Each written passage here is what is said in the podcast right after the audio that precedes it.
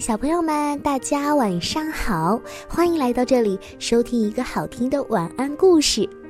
有很多小朋友告诉我，美丽阿姨，你的故事可以说长一点儿吗？你的故事可以多说几个吗？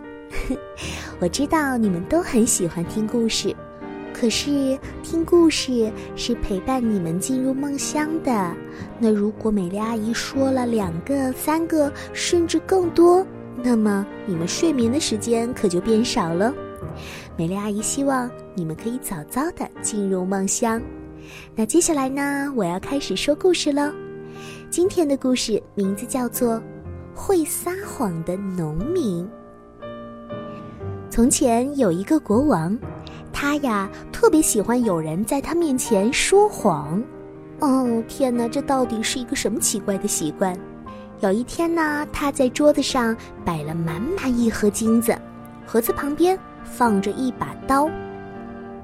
任何人在国王面前说一个故事，要是国王说你撒谎，那么这盒金子呀就可以归这个人了。那如果讲的故事不能吸引住国王，国王不说你撒谎三个字，那可不得了，那么或许他会掉脑袋的。今天有一个喝得酩酊大醉的老农民，他决定去见一见国王。他到那儿的时候，正好赶上了国王在举行盛宴，所有的达官显贵都到齐了。有人通报说，来了一个老头儿，要在欢宴上说谎。哎呀，这国王可是高兴坏了，吩咐手下装了满满一盒金子，并在旁边放一把刀。这个农民开始讲他的第一个故事。呃，国王陛下，昨天我出去为夏天的庄稼耕地，哎呀，我的马累得不行，我只好为它松了套。那马呀，也累得摇摇晃晃，突然间裂成两截，它的前半截身子要往家跑，后半截身子呢，却想留在地里。这时，大臣们说：“嗯，农民在撒谎。”国王却说：“嗯，农民太狡猾，对他来说，什么事都有可能。”呃，国王陛下，我继续说，我把我马的这个后半截身子赶到前半截身子旁边，用树皮把它们缝起来，又把它拴在了一棵柳树上，然后我就躺在地上睡着了。一觉醒来，我发现拴马的柳树一下子长高了。啊，不是高一丁点儿哦，而是一直长到了天上，这让我产生了顺着柳树爬到天上去的念头。大臣们说：“嗯，农民在撒谎，树怎么可能会长到天上呢？”可国王却说：“嗯，农民太狡猾了，对他来说，什么事都有可能。”嗯，就这样，国王陛下，我一直爬到了天上。大臣们问。那你见到上帝了吗？嗯，见到了。他在干什么呢？哦，他在和使徒们玩牌儿。大臣们认为农民在说谎，而国王却说：“你们能和我玩牌，上帝怎么就不能和他的使徒们玩呢？”大臣们说：“呃，国王陛下，这不会是真话，上帝不玩这些东西。”而国王还是认为这狐狸太狡猾了，对他来说什么事都有可能。农民继续说：“我后来在天上散步，这个时候到了该套马的时辰，我想回到地上，呃，没想到拴马的那棵树却枯倒了，我只好把随身带的干粮留起来，以备不时之需。我就这样在天上闲逛，不时看看地下。”哎，我忽然看见一个富裕的农民在扬燕麦，麦糠一直飞到了天上。嘿，我把麦糠收集起来，用它们搓成绳子。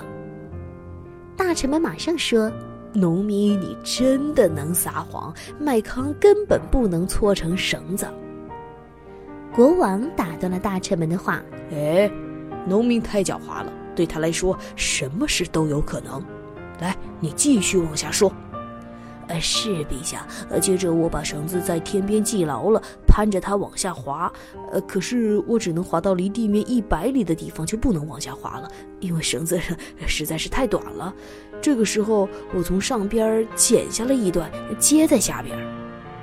大臣们全都站了起来，激动地说：“农民在说谎，怎么能从上面剪断接在下边呢？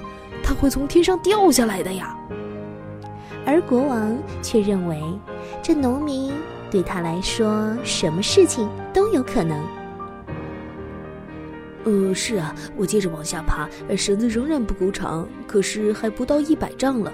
哎呀，我实在是懒得再接一次绳子了。我心想可以跳下去，我正好落在了一块黑麦地里，陷在了土里，一直没过脖子，压根儿没有办法爬出来。我只好回到村里取了一把铁锹，把自己给挖了出来。大臣们说：“陛下，农民在撒谎，土都埋到脖子了，怎么还能爬出来呢？要是已经爬出来了，那为什么还要跑回村子拿铁锹呢？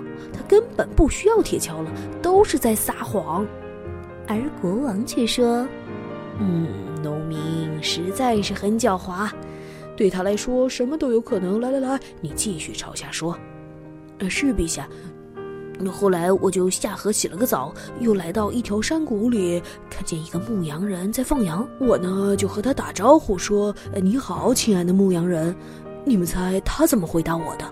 他说：“我不是牧羊人，我是国王的爸爸。”这个时候，国王喊了起来：“你撒谎！我爸爸没去放羊。” 哼，这个农民实在是很聪明啊。国王实在是没有办法，只好兑现自己的诺言，让农民抱着一盒金子回家了。好啦，小朋友们，今天这个有趣的故事咱们就听到这儿了。明天晚上同一时间，我们一定要在这里继续收听美丽阿姨说的好听故事哟。晚安。